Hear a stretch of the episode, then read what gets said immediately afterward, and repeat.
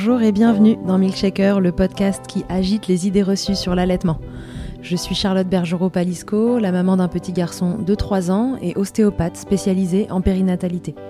J'accompagne les femmes et les enfants à différentes étapes, dont entre autres la mise en place d'un allaitement serein en aidant les bébés à téter correctement. Ce podcast, je l'ai imaginé pour vous offrir des témoignages variés, des expériences de familles qui ont allaité plus ou moins longtemps et avec plus ou moins de facilité, Ici, vous découvrirez l'allaitement sous toutes ses coutures. Vous pourrez aussi vous informer auprès de professionnels, tous spécialisés dans le domaine, pour vous apporter, lors d'épisodes experts, les informations les plus justes et savoir comment vous orienter en cas de difficulté. Mon objectif est simple, offrir ces informations à toute mère, famille et tout professionnel qui souhaite se renseigner sur le sujet. Que chacun puisse faire ses choix de façon éclairée, et casser les idées reçues qui circulent pour vous rendre l'allaitement plus accessible, plus facile, normal, banal même, et ce, qu'importe vos envies et votre projet. Ce qui aide ces informations à se diffuser pour que le plus grand nombre puisse en bénéficier et qui permet à Milkshaker de continuer de s'agiter, c'est vous, par vos partages autour de vous, sur les réseaux, vos écoutes, mais aussi vos notes ou étoiles sur les plateformes d'écoute. Alors je vous serai très reconnaissante de prendre une minute pour soutenir ce projet. Et maintenant, place à l'épisode. Milkshaker reçoit aujourd'hui Aubrey, maman d'un petit garçon allaité une année et consultante en lactation IBCLC. Aubrey, elle va nous raconter son histoire d'allaitement, va nous parler du manque de lait qu'elle a connu pour allaiter son bébé, car elle estime avoir pu lui offrir 10% de ses besoins en lait maternel. Je ne vous parle pas là du bébé qui tète mal, stimule mal le sein et met la lactation en péril. Je vous parle du vrai manque de lait, cette situation où qu'importe la qualité et la quantité de stimulation, la quantité de lait, elle, ne sera pas suffisante. Dans Milkshaker, on tente de bousculer les idées reçues et de faire comprendre que manquer de lait c'est très rare, eh bien voici le témoignage qui apportera de la nuance. En attendant d'en savoir plus, grâce à Aubrey dans un épisode expert la semaine prochaine. Elle va donc nous expliquer comment elle a découvert en tant que maman et avec ses connaissances d'IBCLC qu'elle allait manquer de lait, comment au fond d'elle elle l'a toujours su et ce qu'elle a mis en place pour allaiter son bébé malgré toutes ces difficultés. Je vous souhaite une belle écoute. Bonjour Aubrey, bienvenue dans Meetchecker. Bonjour Charlotte, merci. Je suis contente d'être là. Moi aussi, je suis ravie que tu sois là. Euh, Aubrey, est-ce que tu peux te présenter pour les gens qui nous écoutent? Oui, euh, oui, bien sûr. Moi, je m'appelle Aubrey Richardson Bier. Je suis euh, maman d'un garçon qui vient d'avoir 3 ans, le 1er janvier, euh, que j'ai allaité 12 mois. Je suis américaine d'origine et ça fait un peu plus que 4 ans que je suis en France, mariée avec un Français. Et, et mon petit, il était né ici, en France.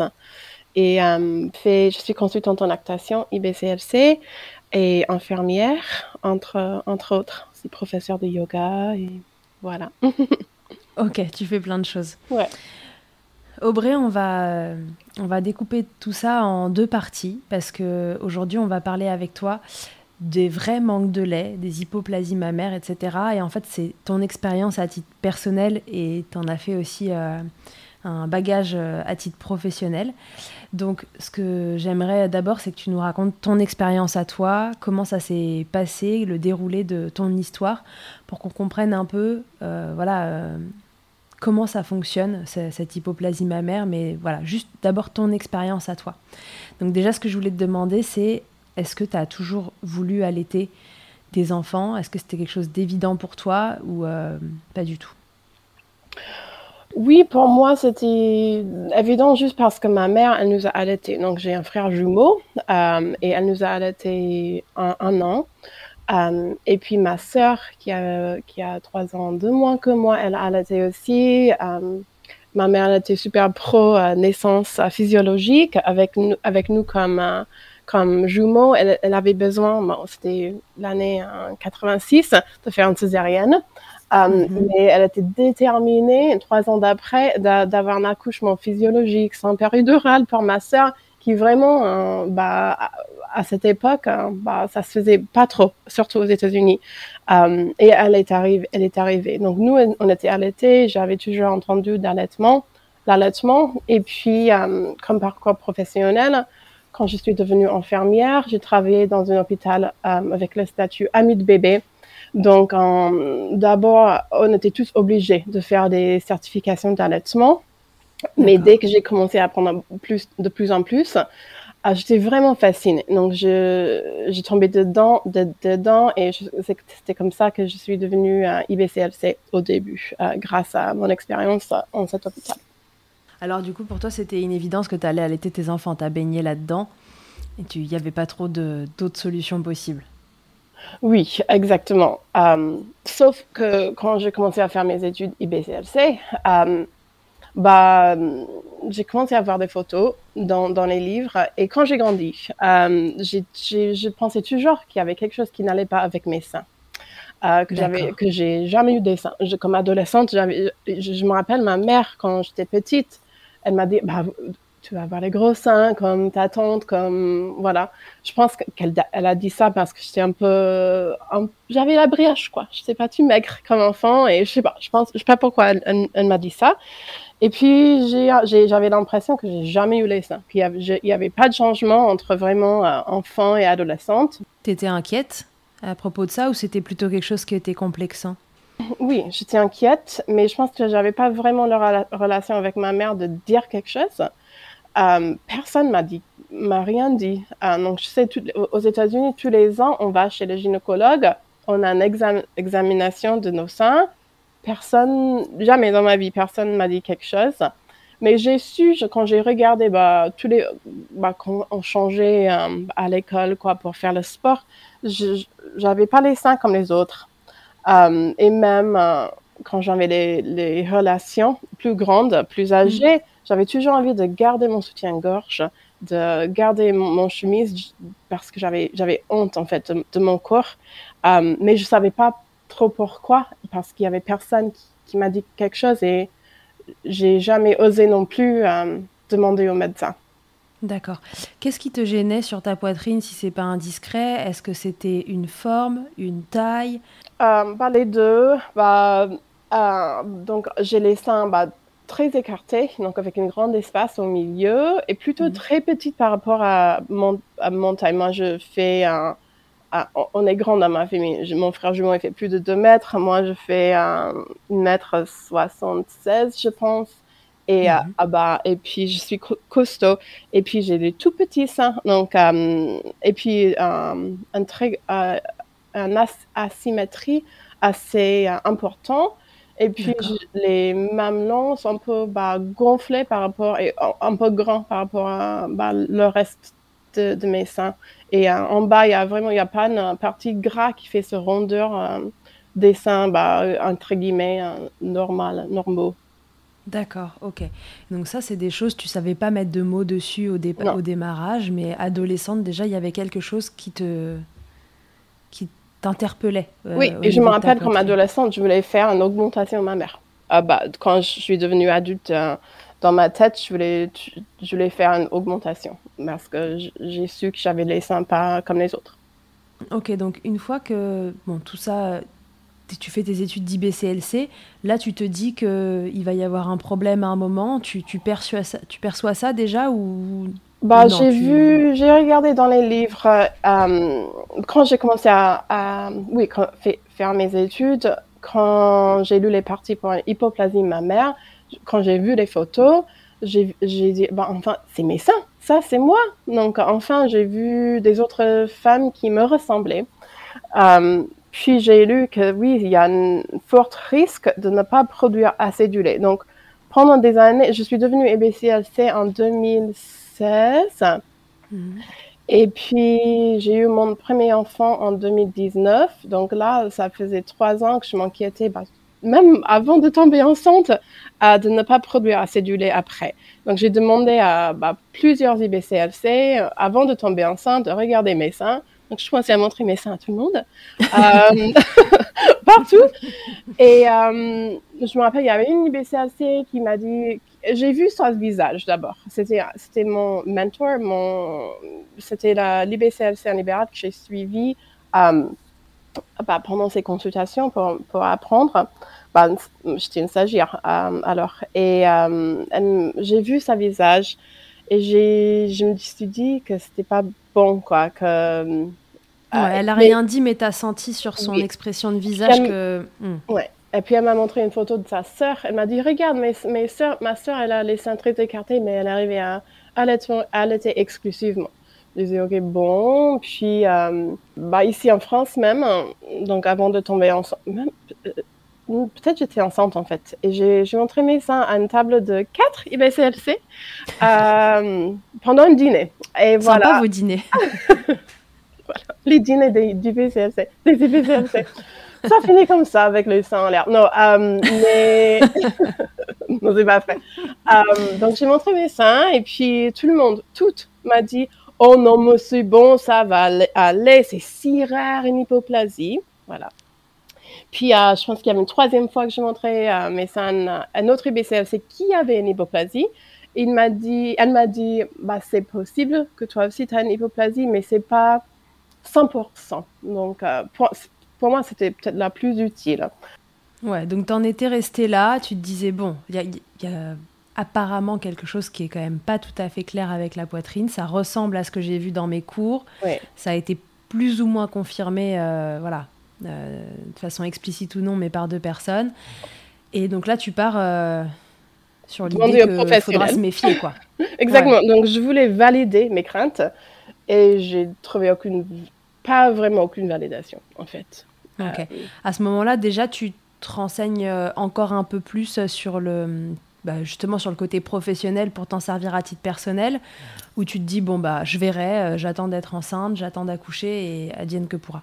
Ah oui, non, j'ai euh, bah, tout ce que je pouvais lire, j'ai lu tous les groupes de soutien, j'entrais dedans parce que j'avais la crainte, la, peur d'avoir cette hypoplasie. Donc, il y a les groupes pour les parents allaitantes qui ont une hypoplasie ou ce qu'on appelle euh, insufficient glandular tissue. Donc, c'est l'insuffisance de tissu glandulaire c'est un peu différent, mais c'est un peu la même chose et je vais expliquer ça un peu plus tard. J'entrais dans dans les groupes de soutien Facebook et là, on trouve, j'en ai beaucoup, beaucoup de ressources parce que les professionnels sont vraiment très peu renseignés, très peu formés et souvent ils donnent euh, du conseil qui, n'aide pas, qui, qui, est pas du tout utile. Donc, cette groupe de Facebook euh, est vraiment, vraiment utile. Donc, j'ai commencé par là, en fait. Donc, qu'est-ce que je peux faire avant la grossesse? Est-ce qu'il y a les prises du sein que je peux faire? Est-ce qu'il y a des suppléments, euh, les aliments complémentaires que je peux prendre? Et puis, qu'est-ce que je fais pendant la grossesse? Qu'est-ce que je peux me, qu'est-ce que je peux, comment est-ce que je peux me préparer, en fait, si je tombe enceinte, si j'ai un bébé, euh, pour m'aider au maximum pour que l'allaitement euh, passe au mieux si j'ai vraiment une hypoplasie, ma mère. Donc, du coup, tu tombes enceinte? Je tombe enceinte facilement en fait. Donc, le jour que j'ai acheté un thermomètre pour commencer à, bah, prendre mon température pour vraiment essayer de, tomber enceinte, j'ai aussi acheté un test de grossesse et j'étais enceinte. Donc, euh, j'avais toujours les règles euh, normales hein, euh, et je tombais enceinte facilement. Toujours les, mes, mes taux de, dans les sangs de, de tout étaient normaux. Donc, parce que même avant de tomber enceinte, je me disais, bah, est-ce que j'ai peut-être la syndrome de, des ovaires polykystiques? Donc, je me suis allée euh, chez le médecin pour faire tous les prélèvements du sang pour ça. Et mais non, il y avait, il y avait rien du tout. Donc, je soupçonnais, oui, exactement, qu'il y avait quelque chose qui n'allait pas. Puis, j'ai tombé enceinte facilement. Pendant la grossesse, euh, j'ai su que je, vers la fin de grossesse, que je peux exprimer du colostrum euh, au cas où que j'ai besoin du complément dans les premiers jours. J'ai su que je peux prendre quelques compléments euh, alimentaires. Et ça, ça vraiment, ça dépend à chaque personne. Donc, mais moi, j'ai pris pendant toute la grossesse la luzerne qui peut aider potentiellement à augmenter les, euh, voilà, tissus mammaires. Euh, et aussi, après, je pense que c'était 36 semaines de grossesse, on peut prendre du moringa et du, ça s'appelle goat root, roux de la chèvre ou le galacta officinalis, euh, pour aider aux mêmes choses, euh, augmenter donc le volume là, en fait, ouais. tu es enceinte et encore une fois, tu restes persuadée qu'il va y avoir un souci après l'accouchement. Donc déjà, tu mets en œuvre tout ce que tu peux pour préparer le terrain faire en sorte que ça se passe euh, le mieux possible. Oui, j'ai acheté un tirelet de pompage euh, qualité hospitalière. Euh, moi, je n'avais pas vraiment une grossesse tranquille, tellement j'inquiétais pour l'allaitement, franchement. ouais. Tu étais déjà dans cette projection de l'allaitement, ça va être une galère, donc tu n'arrivais pas à profiter de ta grossesse. Oui, ou est oui. oui. Et pour moi, comme IBCLC, bah, comment, je, même je me, je me, disais comment je vais vivre ça, en fait, si je suis une IBCLC qui ne peut pas allaiter. Ouais, tu te dis un peu, c'est le comble de l'IBCLC de ne pas pouvoir allaiter, quoi. Ouais. Ok, je comprends. Est-ce qu'il y a d'autres signes pendant la grossesse qui vont dans le sens de ce que tu penses Tout à fait. Euh, au niveau physique, on dit que les seins ils se transforment pendant la grossesse. Ouais, normalement, euh, dès 12 à 16 semaines de la grossesse, bah, euh, on, le, bah, ou même avant, en fait. Non, mais dès 12 à 16 semaines de, de la grossesse, on peut avoir le colostrum qui commence. Mais même avant ça, on a souvent la première signe de la grossesse, c'est les changements de sein, en fait. Il y a les gens qui, qui, voient, ah, j'ai un peu les gros seins, là, peut-être je vais, je vais me faire un test de grossesse. Ou euh, sensible, ou voilà. Et moi, j'avais pas du tout ça. Donc, souvent, les, les seins, bah, elles augmentent en volume parce qu'on pousse, on fait on fait pousser le, bah, les, la tissu mammaire, les glands, les glands en fait, euh, les tissus glandulaires pour faire sortir, sortir le lait. Et euh, bah, les femmes avec une hypoplasie, on a soit pas de changement de sein, soit très très peu. Et ça, c'est souvent le premier un, peu de drapeau rouge entre guillemets. Euh, voilà, qu'on voit. Mais et moi, j'avais vraiment pas trop de changement de sein. Euh, j'avais un peu de la douleur au mamelon, mais c'était que ça peut-être une légère, légère augmentation en volume, mais pas autant que ça. Et puis, à la fin de la grossesse, je voulais vraiment sortir la colostrum et j'ai essayé à plusieurs reprises. J'arrivais pas trop à, j'arrivais pas, en fait, à sortir la colostrum. Oui, donc là, euh, bon, ça continue d'aller dans le sens de ce que tu imagines et donc tu mets en place toutes ces choses. Euh, rappelle-nous ce que, ce que tu as pris, euh, parce que je n'ai pas bien entendu tout à l'heure. Oui, donc j'ai pris des balais, ce sont les compléments alimentaires sans ordonnance qu'on peut prendre pendant la grossesse. Et, mais en fait, c'est pas pour tout le monde, ça dépend à la cas de chacun. Donc, donc il faut vraiment consulter quand même pour Exactement. faire ça. Ça peut pas être un conseil qu'on donne à tout le monde. Non. Ok, donc on arrive à la fin de cette grossesse. Tu n'arrives pas à exprimer de colostrum, tu as pris tous tes compléments alimentaires, etc. Arrive l'heure de l'accouchement. Euh, comment se passe l'accouchement? Ça va? Euh, bah pas trop. Euh, donc j'avais j'ai prévu un accouchement à domicile. Mhm. J'ai fait plusieurs jours de travail et puis il y avait la sage-femme, il y avait Madoula et puis j'arrivais, je dilatais pas trop. Elle m'a fait une examination et j'ai perdu des os et il y avait plein de méconium euh, ah. chez moi. Et puis, euh, les bâtons de cœur commençaient à pas aller dans le bon sens. Donc, la sage-femme, elle m'a euh, amené chez l'hôpital près d'ici, donc à la campagne, hein, voilà. C'était pas un hôpital de ville. Et j'ai une accouchement, j'ai une césarienne, en urgence. Euh, donc, un peu l'inverse que je souhaitais. Euh, mais j'ai allaité dans les premiers, le première heure. Il a pris le sein. Bon, euh, il a bien pris. Là. En fait, j'ai laissé au sein. J'ai fait que du poids pot avec lui.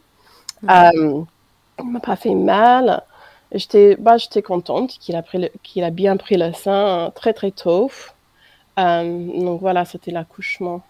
Ouais. Ouais, l'accouchement, donc euh, c'était pas du tout ce que tu avais imaginé. Non. Ça fait un coup dur de plus euh, dans, dans, tes projets, en plus, j'imagine. donc il se met au sein, il t'aide bien. Et alors, et après, donc dans les premiers jours, un des grands facteurs qu'on regarde, c'est est-ce que ce bébé arrive à, enfin, ne perd pas trop de poids et reprend ensuite son poids de naissance. Toi, il te fait pas mal, donc on a déjà ça en moins. Il arrive à s'accrocher. Mm. Et alors, est-ce qu'au niveau poids, est-ce que ça arrive à suivre? Euh, donc oui, pendant les deux premiers jours, ça allait. je l'avais sur moi tout le temps. Il était, bah, il était tout le temps. Euh, et puis après, j'ai exprimé manuellement. J'avais amené aussi mon spectra, mon tire-lait, à l'hôpital au cas où. Euh, mais j'ai pas entendu beaucoup de Mais il avait, euh, il avait les, les, les les couches, bah, les bons, quoi, pipi, caca. Puis vers 72 heures, le troisième jour, il commençait à être vraiment pas du tout rassasié, euh, pas de déglutition, pas de montée de lait en ce moment-là. Euh, pas de pipi caca, il a perdu plus que 10%. Et je sais qu'en France, pour sortir de l'hôpital, bah, on est obligé de prendre du poids. Pour moi, l'hôpital, c'était l'enfer. C'était un prison et je voulais vraiment sortir. Euh, mais je savais, bah, c'est le troisième jour, il a perdu plus de 10%. Bah, j'exprime mon lait, j'ai essayé de tirer mon lait. Euh, il déglutit pas, donc faut que je donne quelque chose d'autre en fait. Euh, faut qu'il bah, qu'il se nourrit quoi. Euh, mm-hmm. Peut-être je vais, je vais avoir un, montée de lait après, je sais pas, je sais après une césarienne, ça peut prendre jusqu'à 5 jours même d'avoir une montée de lait. Je fais tout ce que je pouvais, euh, donc j'ai demandé du, du, lait artificiel à l'auxiliaire de puéricultrice, avec bien sûr avec les larmes euh, mm. dans les yeux, les, les grosses larmes, j'ai beaucoup pleuré. Euh, et, puis, en plus on est à J3 de postpartum, euh, bon, ouais. pas le moment où on est les plus vaillantes non plus. Oui, exactement. Donc, et puis j'avais une grosse baby blues. Hein. Après aussi, je, pense que tout est lié, mais donc j'avais demandé du lait artificiel et puis elle m'a dit euh, bah, où est-ce que vous avez fait votre formation de, de IBCLC Parce que les IBCLC en France, bah, elles donnent pas du, du lait artificiel. Boum, allez, prends-toi ça, sympa. Oui, et déjà, bah, j'avais déjà dit aux, sages-femmes et les auxiliaires que je, soupçonnais euh, bah, une hypoplasie euh, pour telle et telle raison. J'avais, elle m'a demandé, bah, si vous souhaitez, on peut venir regarder la prise du sein et tout ça. Et donc, je, je les appelais pour venir, venez voir la prise du sein. C'était toujours nickel. Euh, donc voilà, j'ai donné du lait artificiel euh, bah, avec les larmes à chaque fois. Et puis j'ai sorti de l'hôpital. Euh, mais je me rappelle, j'avais une grosse baby blues. J'étais obligée. Bah, j'arrêtais pas de pleurer en fait. Euh, et même quand je rentrais chez moi, j'arrivais pas à dormir. J'avais des, j'étais tellement fatiguée, mais euh, j'arrivais pas à dormir. Et ça a duré jusqu'au huitième jour après après l'accouchement en fait. Euh, C'était si intense. Euh, Ouais, et je pense que c'était un peu lié à l'échec hein, d'accouchement, l'échec d'allaitement hein, aussi. Ouais, ça faisait beaucoup à encaisser euh, quand on avait décidé d'accoucher euh, par voie basse à la maison, euh, se retrouver à l'hôpital en césarienne d'urgence et avec cet allaitement espéré qui en plus se met pas en place comme on veut, là ça fait quand même un peu. Ouais, et à l'hôpital même, quand je suis allée, bah, en fait je suis allée avant la, avant la grossesse pour euh, la sage m'a dit que j'étais obligée euh, au cas où pour un transfert euh, de de voir l'anesthésiste ouais exactement l'anesthésiste. Donc je suis allée j'ai vu une sage-femme. Elle m'a dit non non il va pas il va pas vous voir. Si vous venez ici et vous avez besoin d'une une péridurale bah en fait non il va refuser parce que c'était votre choix de faire un accouchement à domicile. Donc je dis ok bah je suis partie. Sympa. Et puis, bien sûr, c'était la même sage-femme la, la, nuit de, de, la césarienne. Et elle m'a dit, bah, la première chose qu'elle m'a dit, ah, je savais que je vous voir, hein, que je vais vous, que j'allais vous voir. Je savais que vous allez revenir. Euh, et donc, ça a commencé mal. Et euh, elle m'a dit, bah, je vais appeler l'anesthésiste euh, pour la césarienne et s'il est gentil, il, il, va vous faire une période orale avant, sinon ça, ça sera sous, sous anesthésie, anesthésie, générale. En toute bienveillance en plus, ok, super.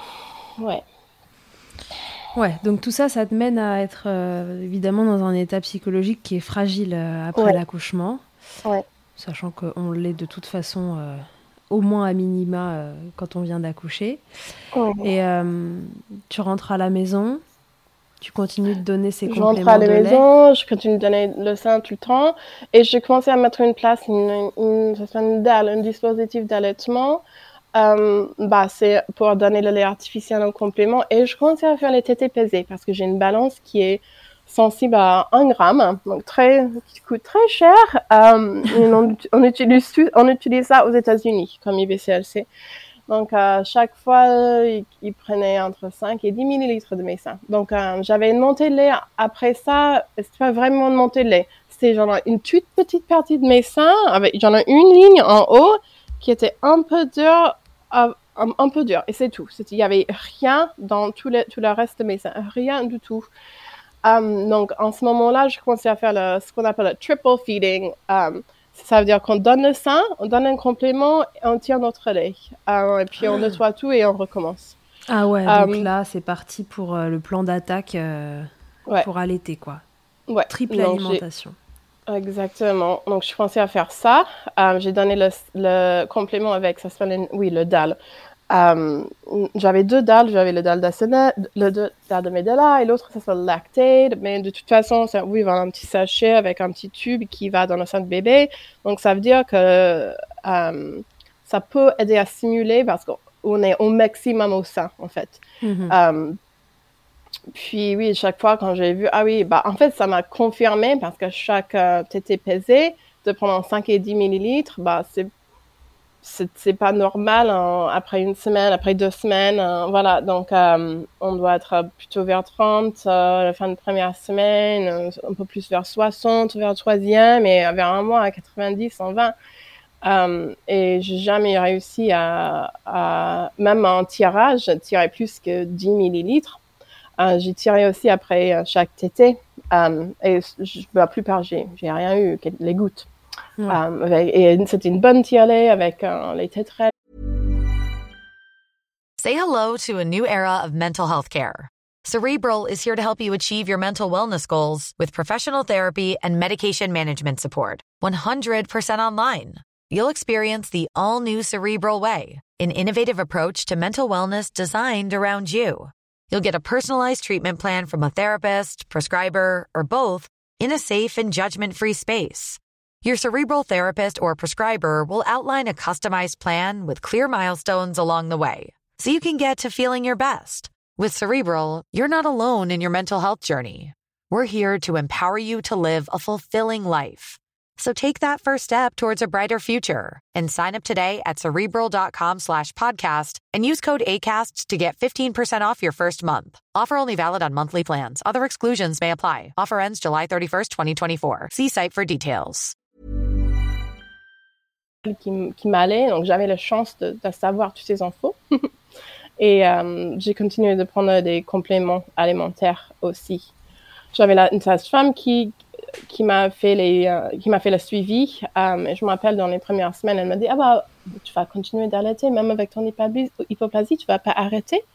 Je pense pour elle il y avait pas de sens hein, si c'était pas exclusif hein, pour pourquoi le faire. Ouais. Euh, oui voilà donc ça c'était quand je suis rentrée à, à la, la, maison. Comment tu le vis à ce moment-là? Ça, Donc ça te confirme tes doutes? Tu, tu, te dis là, ça y est, officiellement, je suis dans cette catégorie euh, d'hypoplasie mammaire et je n'aurai pas assez de lait pour nourrir mon bébé exclusivement. Euh, en effet, est-ce que, euh, est que sur le moment ça te décourage? Est-ce que ça te donne envie de, stimuler encore plus pour essayer d'avoir le maximum? Dans, quel état d'esprit t'es? Même si j'ai soupçonné avant, avant l'accouchement et avant la grossesse, même quand ça vous arrive, ça ne rend pas forcément plus facile. Sauf que j'avais déjà les outils pour m'aider au maximum. Je sais pas.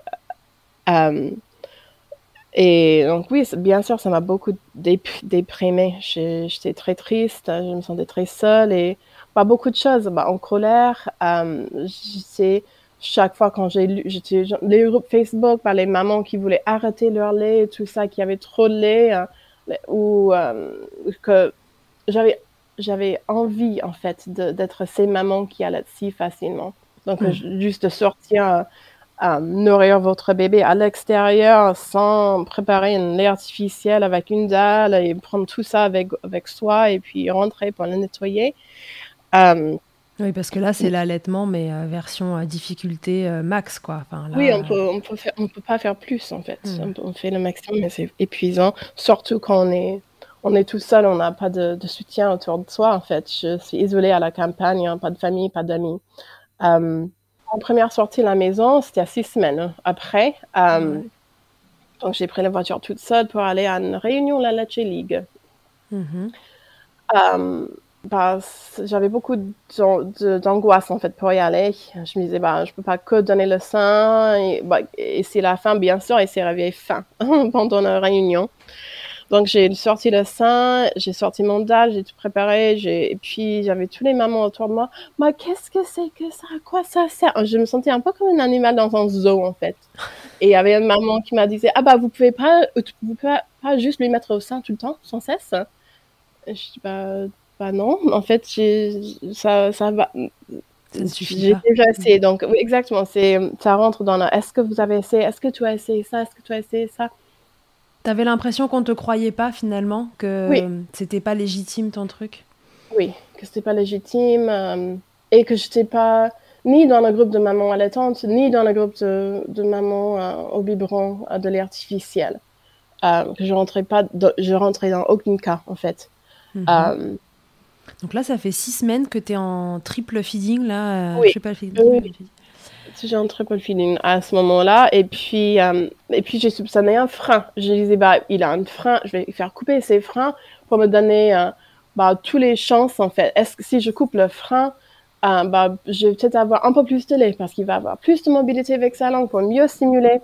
Il avait, il avait peut-être même pas un frein qui gênait, mais je voulais me donner toutes les chances en fait. Ouais, Donc ouais, j'ai monté à Paris. Euh, C'était aussi vers six semaines avec mon mari euh, pour faire couper son frein parce qu'à l'époque euh, on faisait ça et ça n'a pas vraiment fait, ça n'a pas vraiment augmenté le lait. Ça, ça a rien fait pour moi en fait. Euh, Ouais. Non, mais on avait mais un bébé qui t'était pas si mal Ouais. que ça. Simplement, euh, en face, la production ne, ne le suivait Ouais. pas. Ouais. Tu parlais de ton mari, justement, parce que tu me disais que malheureusement, tu n'avais pas d'entourage avec toi, ta famille aux États-Unis, si j'ai bien Oui. compris. Et puis, euh, tu, tu m'as dit que tu étais arrivée quand en France? Pas si Il y a longtemps. quatre ans, mais euh, on, on arrivait à déménager à la campagne euh, bah, quand j'étais enceinte en fait. Donc, donc on tu était arrives à- dans un environnement où tu n'es pas du tout entouré. Tu n'as pas ce soutien en postpartum, sans même parler d'allaitement dont on peut avoir besoin. Donc tu es, euh, dans, dans ton postpartum, euh, seul dans ton allaitement et en plus Ouais. seul euh, avec ton hypoplasie et, et ce manque, ce vrai manque de lait que toi tu avais. Comment ton mari il vit ça Lui, comment il arrive à te soutenir? Il se rend compte à quel point c'est important pour toi? Est-ce que est-ce qu'il se dit que, que tu t'imposes quelque chose de trop compliqué? Et lui aussi il va dans le sens de mais enfin pourquoi tu continues? Co- Comment lui il vit ça? Bah, il n'était pas contre du tout. Je sais qu'il y a des fois il y a quelques maris qui peuvent dire bah vous pouvez juste arrêter. Euh, euh, il m'a soutenu. Il est allé à Paris avec moi, mais je vais pas cacher le fait que le postpartum pour nous c'était très très difficile. Euh, on n'était pas du tout sur la même équipe. Euh, on était vraiment dans le manque de sommeil avec un bébé avec beaucoup beaucoup de bah, ce qu'on peut-être appelle le colique, mais qui pleurait tout le temps, qui ne pouvait jamais être posé pas du tout confortable. Donc, c'était ça rentrait dans le pourquoi je, je voulais faire couper le frein aussi pour le reflux, pour la il faisait une osophagie, elle est sous médicaments, était sous médicaments. Euh, et puis on dormait pas, il, repris- il a repris le travail, et puis on n'arrivait pas vraiment à, avoir- à parler tranquillement tous les deux. Donc euh, ça a augmenté un petit peu le, le fait d'être isolé. Ouais. Euh, mais après le fait, bah, après qu'il ait ses et tout ça, il y a un, an plus tard, je me rappelle que mon mari m'a dit, bah, pour moi, c'était un bébé allaité, c'est un bébé allaité. Et dans ma tête, bah, il avait bah, 90% de son nourriture à l'alimentation, c'était du lait artificiel, mais dans la tête de mon mari, c'était un bébé allaité et ça m'a, beaucoup touchée en fait. Euh, parce que quand on est, on est dedans, on a, on a l'impression de, faire un échec. Ouais, toi tu avais l'impression qu'en fait ton bébé il était pas allaité et ça t'a ça t'a mis du baume au cœur que ton mari dise ça. Ouais. Ça t'a permis de, de te dire à toi aussi qu'il avait qu'il était allaité cet enfant? Oui, mais c'est toujours compliqué. Si quelqu'un me demande est-ce que j'ai allaité, je, me- je me demande est-ce que je, je rentre dans les détails ou je dis, je dis juste simplement oui ou. T'arrives pas à dire oui? Je dis, je dis oui pour les gens que je connais pas bien, je pense. Oui, Je dis oui. parce que t'as pas Oui. envie de raconter toute l'histoire quoi. Ouais, Ok. ils vont pas comprendre. Et puis oui, je, donc, euh, je me rappelle que cette animatrice à la League, elle, euh, j'avais demandé si elle, si elle rencontrait les, les femmes avec plus de, avec une surplus du lait, euh, de me contacter pour faire un, en bas du partage de lait informel. Comme ça, je Mhm. pouvais peut-être, moi, dans ma tête, je voulais donner beaucoup moins de lait artificiel et plus de lait euh, bah, humain, quoi. Et je me rappelle une fois, elle m'a mis en contact avec une maman euh, qui voulait, qui avait plus de lait, donc son, son congélateur et tout ça. Et puis en fait, à la fin, elle a lu trop de commentaires négatifs sur Facebook et elle avait peur. Donc, elle a un peu laissé tomber le truc. Ah. Euh, et j'étais déçue. Euh, mais ça, et puis, ouais. Une fois, j'avais une amie qui a tiré du lait pour moi une fois. Donc, ça, c'était très gentil. Ouais, toi, ton objectif, c'était vraiment que ton bébé euh, obtienne le maximum de lait maternel. Donc, euh, Oui. Tu étais aussi prête à, voilà, à faire ces, ces dons de lait entre personnes. Donc là, c'est c'est des trucs qui se font vraiment en off. Hein. On parle pas du don de lait euh, qu'on fait au lactarium, etc., qui est, qui est vraiment ultra réservé aux prématurés. C'est des, c'est arrangements entre mamans, finalement. Oui, exactement, parce que aux États-Unis, on peut acheter du lait au lactarium, en fait, euh, comme parent. Si on souhaite, c'est cher. C'est genre 30 dollars, là. 30 millilitres, quelque chose comme ça. Mais il y a les familles qui font. Mais le partage du lait informel, ça fait beaucoup plus. Euh, ouais. Oui, en France, on n'est pas encore euh, très à l'aise avec ça. Hum, non. Ouais. Pas mon expérience. Je sais qu'il y, a des- il y, a, y a des parents qui font, et c'est génial. Mais moi, j'ai j'ai pas trouvé ça. Si ça vous intéresse, il y a un épisode de Milkshaker comme ça où deux copines, euh, l'une qui manquait de lait, l'autre qui en avait trop, et elles se sont euh, la, la première à, à donner du lait comme ça pour, euh, pour la fille de son amie. Elles sont nées en même temps, les deux, euh, les deux petites, et euh, voilà, il y a un épisode comme ça. Je vous, je vous remettrai le numéro en story. Ah, c'est génial. Ok, donc du coup, là, à six semaines, donc cette réunion Lecce League, etc., voilà, tu, tu te sens euh, appartenir à, à, à aucun crew finalement. euh, tu te dis que, que, que t'allaites sans allaiter, euh, dans- t'es entre deux eaux, quoi. Ça, ça doit pas aider pour ton moral. De, de six semaines jusqu'à un an, qu'est-ce qui se passe? Est-ce que tu continues cette euh, triple nourriture pendant un an? Comment ça évolue cet allaitement? Moi, j'ai testé plusieurs choses, mais à un moment, je passe au, bah, au biberon, um, like a slow flow, donc de donner un biberon avec un débit très lent, um, dans un rythme de bébé, um, et au sein. Donc, j'ai arrêté le dalle. Je sais qu'il y a des femmes qui adorent, mais moi, je sais pas trop, enfin, c'est difficile à nettoyer pour moi et d'autres raisons. Donc, j'ai arrêté le dalle et j'ai fait biberon sein. Chaque tété, il avait ah, en fait, ce que j'ai commencé à faire, c'était de finir au sein, en fait. Euh, comme ça, j'avais ce lien avec mon bébé, que le bébé rassasié avec mon sein, en fait. Euh, le bébé qui dort dans mes bras. C'était pas donner le sein à chaque fois et puis c'était pas assez et puis il faut finir au biberon. C'est ça le truc qui, qui lui rend contente. J'ai arrêté de tirer mon lait parce que je me disais, en fait, je passe tout mon, je passe aucun temps avec mon bébé, en fait. Hmm. Et ça, c'était peut-être, je vais peut-être pas avoir un, un deuxième enfant. Euh, moi, j'imaginais avoir un deuxième enfant très tôt, genre un an après. Et là, il a trois ans. Et franchement, c'était juste cette histoire trop compliquée pour moi. Je n'envisage pas refaire, en fait. Mm, mm, mm. Euh, mais euh, donc, je vais peut-être vivre, vivre cette post, post, postpartum une seule fois dans ma vie. Et je j'ai pas pu profiter, en fait, tellement j'étais concentrée sur l'allaitement. Euh, mais voilà, donc euh, j'ai arrêté de tirer mon lait parce que c'était, pour moi, ça ne valait pas le coup pour 2 millilitres euh, de tirer euh, 6 à 8 fois ou plus par jour. Hmm. En plus, tout le temps qu'on a perdu, euh, avec un bébé qui pleurait tout le temps, qui ne pouvait pas être reposé, c'était pas possible. Euh, et puis, oui, je comptais donner le biberon et finir au sein, ou des fois l'inverse. Euh, euh, et je me rappelle une fois dans une, une intervention que j'ai vue comme IBCLC, quelqu'un parlait de hypoplasie qui disait, bah, pour ces mamans, donner le sein, c'est un peu comme le goûter ou le casse-croûte et le dessert. Dessert ou dessert? Dessert? J'arrive Dessert. jamais à parler dessert. Et donc, je, je focalisais en ça, en fait. Tout le monde adore les, les- le goûter et le dessert. Donc, euh, que c'était plutôt ça, en fait. euh, que je donnais quand même des anticorps. Il avait toujours mes, mes anticorps. Il avait ce lien avec moi. C'était bien sûr toujours une baguette magique pour lui endormir. Euh, donc, j'ai commencé à faire comme ça. Et puis, vers un an, il voulait plus trop, en fait, prendre le sein. Et j'ai, j'ai essayé pendant un mois, et puis il voulait pas trop. Et en ce moment-là, on a arrêté.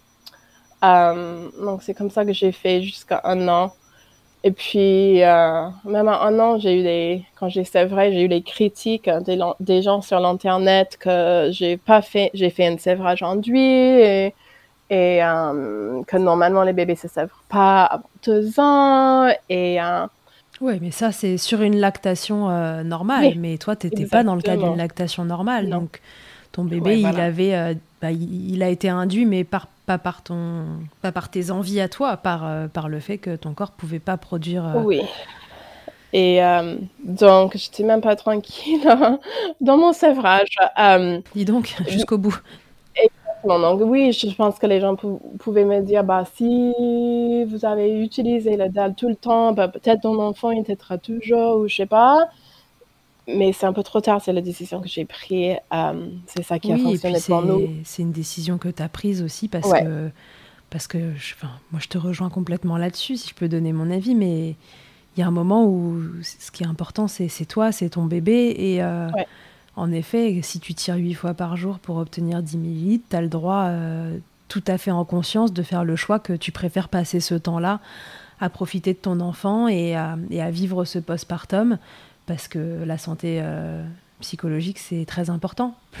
Et voilà. peut-être même plus important que ce qu'on mange. Exactement. Donc voilà, en tout cas, tu as, fait tes choix et tu les as fait en conscience, tu as été euh, plus qu'informé. C'est quand même le comble de se faire dire à la fin que tu aurais pu faire autrement. On peut toujours faire autrement, mais voilà, tu as fait avec, avec tes armes du moment. Et... Mais finalement, le problème dans ton histoire, c'est que tu as eu l'impression que ça, ça c'était pas accepté autour, que ce soit par les professionnels ou par les gens que tu croisais, tu avais l'impression que, que c'était pas valide, c'est ça? Oui. Oui. Et puis, j'ai rencontré bah, personne euh, avec une hypoplasie en ce moment-là. Euh, j'ai, en fait, l'animatrice la, de la Ligue, elle m'a mis en contact avec une autre euh, animatrice de la Ligue avec une hypoplasie. Mm. elle m'a dit, c'était dans les premières semaines, elle m'a dit la seule façon que tu vas allaiter bah, plus que quelques semaines, ça sera avec une dalle. Et euh, bah, c'était pas du tout notre cas. On a réussi avec un biberon jusqu'à 12 mois, donc je sais que toutes les familles sont différentes. Et euh, voilà, mais je sais qu'elle voulait m'aider. Euh, mais non, j'avais j'avais pas des gens dans mon entourage qui comprenaient, qui m'a soutenu, mais je pense que je, m'isolais aussi encore de plus en plus. Je hmm. pense que j'ai fait dépression postpartum et euh, j'étais un peu toute seule dans mon petit bulle à, la campagne. Ouais, hmm. à, à, tourner autour de cet allaitement qui fonctionnait pas comme tu l'avais imaginé. Ouais. Mais tu auras quand même allaité un an. tu te rends compte de, de la perf euh, avec la base euh, qui était la tienne, à savoir un sein qui pouvait pas produire assez, tu auras allaité un an ton loulou, quoi. C'est génial. Merci. Franchement, euh, chapeau. Moi, je trouve que faut quand même une sacrée dose de motivation pour, pour allaiter un an en donnant des biberons en même temps, etc. Voilà. Mais tu l'as dit assez justement, c'est qu'il y a autre chose qui se joue dans l'allaitement que, que la nourriture et tu as pu apporter cette partie-là à ton bébé. Oui, merci Charlotte. Euh, alors cette expérience d'allaitement, Aubrey, qu'est-ce qu'elle a eu comme impact dans ta vie pro? Euh, Bon, alors là on s'en doute et puis euh, on verra après avec la partie professionnelle. Euh, et, au niveau perso, est-ce que, voilà, est que ça t'a apporté des choses malgré la, tourmente sur le moment? Ça m'a beaucoup aidé à aider des autres mamans euh, qui souffrent d'une hypoplasie ou une manque d'aide, en fait, d'avoir beaucoup d'empathie, de donner des moyens, euh, de se préparer et de vraiment informer des autres professionnels de santé parce que c'est ça qui manque le plus. C'est les mamans qui cherchent les réponses. Ah bah, souvent, il y a des mamans qui voient jusqu'à 10 professionnels de santé avant de trouver une réponse à pourquoi elles n'ont pas assez de lait. Mm-hmm. Donc, euh, euh, c'est ce, ce, que j'ai fait après. C'était vraiment creuser dedans. Euh, bah, je fais un sondage des mamans partout dans le monde. J'ai intervenu dans le sujet pendant une, conférence à la Nature League. Et je fais, bah, je fais des consultations autour de ça pour des mamans un peu partout dans le monde. voilà. Ouais, ça t'a spécialisé dans ce domaine-là. Les recherches que tu as fait pour toi, elles servent maintenant à d'autres. Oui. Hum, qu'est-ce que tu donnerais comme conseil, comme conseil, à des mamans qui voudraient allaiter? De façon générale, ce serait, ce serait quoi ton meilleur conseil? Pour les mamans avec une hypoplasie qui veulent allaiter ou juste pour les mamans en général? Toutes les mamans. Pas ton conseil de pro, hein ton conseil de maman. Ouais, mon conseil de maman, c'est de s'écouter. Euh, c'est seulement nous qui sommes les experts dans nos bébés. On connaît mieux nos bébés que, que tous les pros autour de nous. Euh, donc vraiment de s'écouter et puis aussi de s'informer. Euh, malheureusement, c'est à nous de creuser, de, de, faire le travail. Personne ne va faire le travail pour nous. Mm. Euh, donc, si c'est notre souhait d'avoir un certain type d'accouchement ou allaitement, c'est à nous aussi de, de, de s'informer en quel moyen nous convient notre famille le mieux. Et dès qu'on a fait cette décision, de ne pas avoir peur des jugements autour de nous. Ouais. Ok. Aubrey, avant qu'on termine cet épisode témoignage, euh, je voudrais te faire passer à l'interview Fast Milk. Est-ce que tu sais ce que c'est? Non. bah, tu vas savoir. C'est une interview où il faut que tu répondes euh, un peu du tac au tac euh, à quatre questions. Ok. Aubrey, quelle est ta tétée la plus insolite? Bah, J'ai fait une tétée dans le, dans le métro à New York City. Hmm, cool. Quel est le truc le plus glamour qu'il t'ait été donné de vivre durant ton allaitement? Quelque chose de glamour, tu vois. Ça peut être glamour ou ça peut être ironique, ça peut être euh, un peu une blague. Euh... Hmm, c'est mon question. Bah, repose, repose la question, si tu peux. Quel est le truc le plus glamour qu'il t'ait été donné de vivre durant ton allaitement? Durant mon allaitement. Le plus glamour. Euh, bah, je pense que c'était euh, bah, faire un tété euh, dans un, un, parc à Paris euh, pendant l'hiver, euh, en train de marcher, parce qu'en fait, il avait fait une couche explosive et j'avais pas pris un deuxième pantalon, donc j'étais nue dans mes bras l'hiver sous une manteau. Donc pas très glamour en fait, hein, avec le caca un peu partout. C'est glamour, pas glamour en fonction de, voilà, de si on voit le caca partout. Ça, c'est pas très glamour. Quelle est ta position préférée dans le Kama Sutra de l'allaitement? Euh, Moi, j'adorais faire les tétés allongés sur le côté, en fait, où moi je pouvais reposer. Lui aussi, il avait était à côté de moi et on pouvait faire un petit câlin, doudou, sieste, hein, tous les deux. Ok. Et si en un mot, tu pouvais me résumer ton allaitement, quel mot tu choisirais? Je choisirais. Euh, euh, bah, je cherche en fait un mot en français. Dis-le en anglais, sinon on essaiera de le traduire. Warrior, guerrière en fait, c'est ce que je cherchais. Guerrière. Je pense que c'est pas mal. Warrior, ça marche aussi, tout le monde comprendra. Warrior, ouais. ok, super. Merci Aubrey d'avoir raconté ton histoire. Merci à toi. C'est vrai qu'on n'en entend euh, pas tant que ça, mais que souvent ça doit être un petit peu passé sous silence finalement, vu ton expérience à toi. Et euh, je pense que j'en ai croisé, moi, des mamans comme ça euh, sur ma route. Et c'est vrai que. Alors, euh, dans ces cas-là, je pense que le, le, mot avait été posé, mais je ne sais pas si elles avaient vraiment pris l'ampleur du, du, truc derrière. Et voilà, je pense, que, je pense comme toi que c'est important d'informer sur ce sujet-là. On va voir après dans l'épisode pro à quel point c'est finalement un peu plus fréquent que ce qu'on imagine. Aujourd'hui, voilà, on essaie déjà de de faire connaître l'allaitement comme quelque chose qui est possible. En fait, on essaie de, de contrer les idées reçues, de dire que les mamans n'ont pas assez de lait, etc.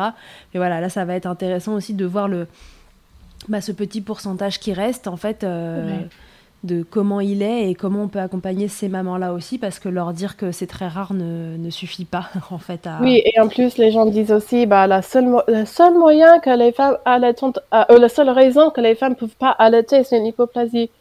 Mais en fait, on peut allaiter. On peut juste allaiter, pas allaiter exclusivement. Donc déjà, il y a ça. déjà, ouais. ça peut changer. Et oui, euh, oui, ça, ça, serait très intéressant d'aborder. Bah, c'est pour ça que j'avais fait ce sondage, pour avoir bah, beaucoup de voix derrière moi, beaucoup d'expérience pour dire qu'en fait, je n'étais pas le seul. Ouais. Et on est beaucoup plus nombreux que les gens pensent. Mm -hmm. Um, et notre expérience est valide. Euh, c'est ça un des thèmes, c'est la validité, le deuil de, de l'allaitement qu'on souhaitait faire. Euh, et puis, euh, oui, le, le sens qu'on est un peu seul, euh, qu'on ne rentre pas dans, les, dans, les, dans aucun cas en fait. Voilà.